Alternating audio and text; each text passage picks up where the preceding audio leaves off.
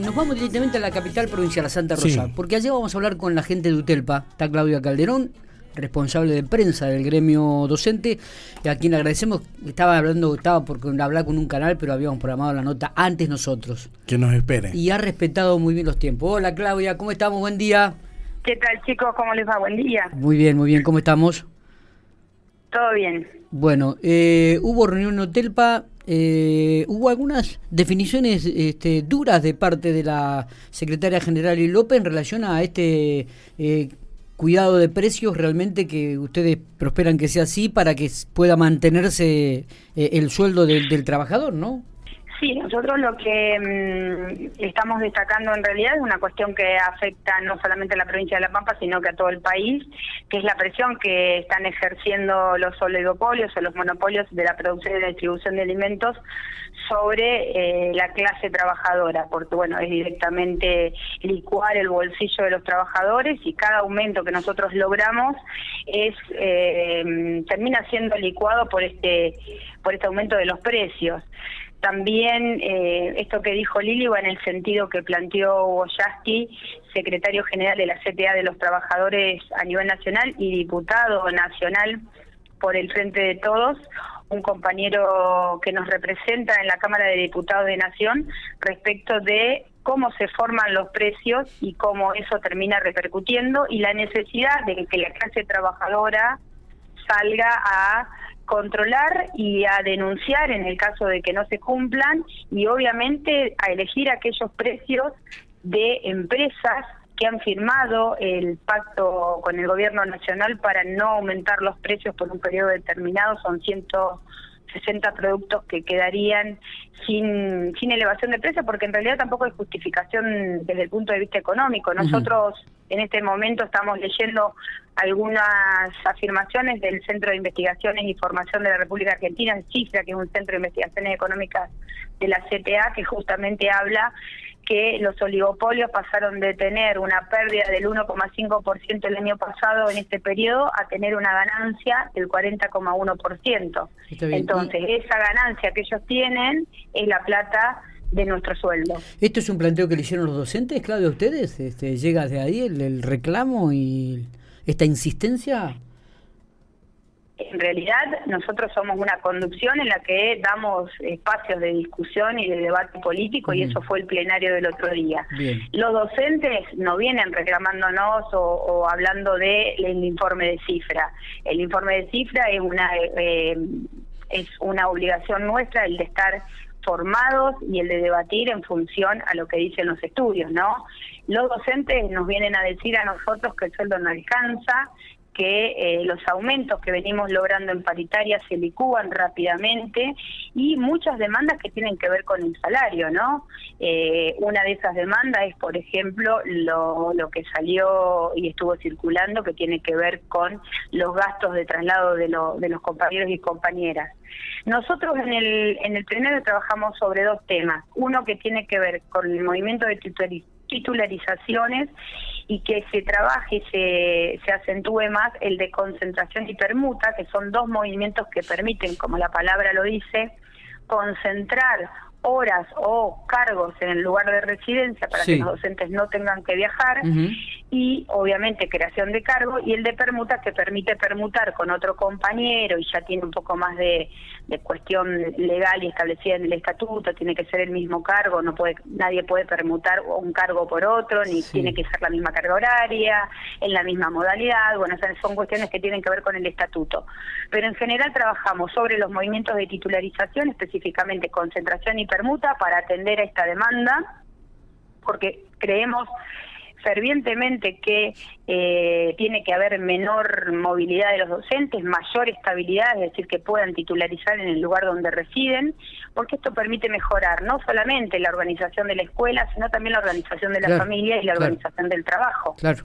Totalmente. Formar equipos de trabajo, porque además también sucede que en las escuelas donde los compañeros van porque realmente hay una necesidad de trabajar, están dos años y luego piden traslados, esas escuelas actúan como pivot y no tienen nunca eh, una planta permanente que asuma ese proyecto institucional pensado, discutido y, y, poder avanzar, ¿no? Y tampoco el docente puede estar, nosotros siempre lo decimos, es un reclamo histórico, que no podemos ser docentes taxi, ¿no? Entonces hay que cambiar y modificar un montón de cuestiones que tienen que ver fundamentalmente con eh, la normativa y obviamente que tiene que haber eh, voluntad política, inversión para ir en ese sentido.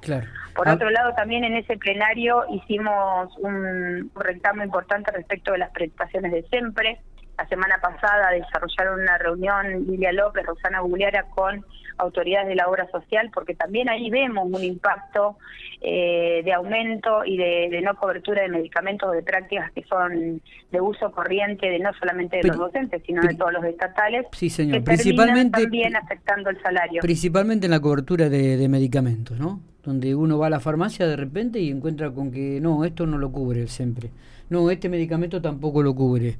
Este, y esto, bueno, no solamente pasa a los que están activos, sino también a los que están pasivos, a los que están pasivos, a los jubilados eh, docentes. ¿eh? y doy fe de esto, Claudia. Es verdad esto lo que vos decís. Sí, nosotros nosotros venimos haciendo un análisis porque también tenemos compañeras formadas a nivel nacional, la secretaria de Salud Laboral de CETERA es Noemí Tejeda, entonces hay todo un informe hecho respecto de, por ejemplo, para darte un ejemplo, el tema de las consultas. Nosotros cada vez que se aumenta el bono de consulta, salimos a, reclamarlo y estamos totalmente en contra porque en realidad lo que nosotros queremos es que haya políticas de prevención. Entonces, si una familia, una mamá, un papá lleva a sus niños o va, una persona va a la consulta tres o cuatro veces al mes, si nosotros tuviéramos una clara política de prevención de enfermedades, esas consultas serían propicias para no terminar con un cuadro mucho más grave, ¿no? Y bueno, como ese tema también eh, dejamos planteado avanzar todo, en todo lo que tiene que ver con el cuidado de, la alimentación y de la salud em, eh, reproductiva, bueno, un montón de temas que eh, a la brevedad vamos a estar sacando un informe, la verdad que muy rico porque nos escucharon, nos dieron lugar a un montón de cosas, ahora obviamente tenemos que esperar de ver cómo avanzan, porque bueno, hubo también ahí un compromiso de eh, de cambiar algunas de las cosas que nosotros planteamos. Está bien. El, el, otro día el ministro de Educación de la provincia de La Pampa, Pablo Maccione, eh, le respondió a los docentes que estaban reclamando el combustible para trasladarse de una escuela a otra o de una localidad a otra, diciendo que cuando tomaban un cargo, y titularizaban, sabían perfectamente que el cargo ese este, era en otra localidad y, así todo lo, lo, tomaban y que eso no estaba contemplado dentro del presupuesto. Eh, ¿Ustedes también este, están de acuerdo en esta definición, Claudia? Nosotros sabemos cuál es, cómo se constituye nuestro puesto de trabajo. Nosotros una vez que tomamos un cargo sabemos que podemos elegir tres localidades. Exactamente. Históricamente, históricamente esas tres localidades y esa constitución del puesto de trabajo estuvo pensado por si uno tomaba el cargo y tenía obviamente pensado ir a vivirse ahí o la posibilidad en algún momento de irse a vivir a esa localidad, ¿no? Pero las condiciones creo yo eh, el análisis que nosotros hacemos de la UTELPA, ¿no? Esto de que se ha dado masivamente de tomar cargos tiene que ver con la pandemia. Yo creo que por ahí perdemos de vista eh, todos, ¿no? ¿no? No estoy culpando a los medios de comunicación, pero perdemos de vista el contexto que nos atravesó y que nos atraviesa, que es una pandemia, que es algo que nunca se dio. Entonces cambió las condiciones y cambió las reglas del juego de todos. Yo creo que las y los trabajadores en una situación como la que nosotros atravesamos desde hace casi dos años, donde hubo gente que se quedó literalmente sin trabajo y sin poder sostener a su familia, salió a buscar trabajo a todos lados. Nuestra condición de, trabajadores cambió en el sentido de que empezamos a dar clases virtuales, la UTELPA logró eh, que las designaciones fueran virtuales, entonces en ese sentido y en ese contexto hubo muchos compañeros y compañeras que ante la desesperación y ante la necesidad de trabajar tomaron trabajo en los lugares en los que hoy no pueden ir, porque termina siendo más lo que gastan lo que ganan, ¿no? Entonces, creo que la situación es muy compleja, que no se puede analizar eh, masivamente, que hay casos y casos. Sí es cierto que la constitución de nuestro puesto de trabajo en otro tiempo y en otro momento eh, era normal que uno si tomaba un lugar que no era el que residía era porque si le salía una oferta mejor se iba a ir a vivir ahí, ¿sí? Hoy creo que atravesados por la pandemia nuestro análisis tiene que ser mucho más amplio, mucho más detallado y sin perder ese contexto. Está, está perfecto. No sé si nos queda algo para, mm, para profundizar de, de lo que fue el plenario.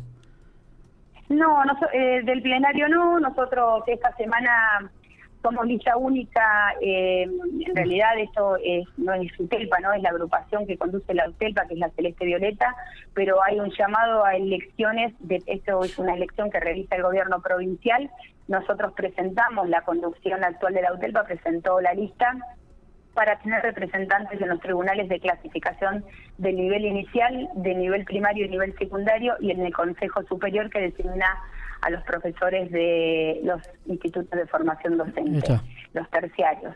Así que invitamos a todos y a todas las docentes a que voten el jueves.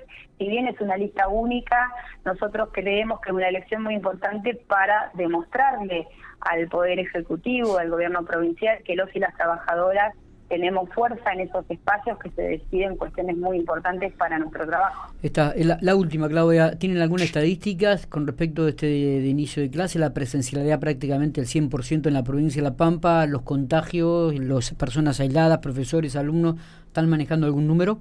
No, la verdad que nosotros no, eh, no hemos hablado todavía, no ha habido reuniones todavía respecto del inicio del ciclo lectivo pero bueno, esas son cuestiones que se definen en el Consejo Federal de Educación y nosotros después las discutimos acá, pero los docentes eh, en febrero estamos en disponibilidad. Está, perfecto. Eh, abrazo grande, Claudia, gracias por estos minutos, como siempre. Un saludo para todos, hasta luego.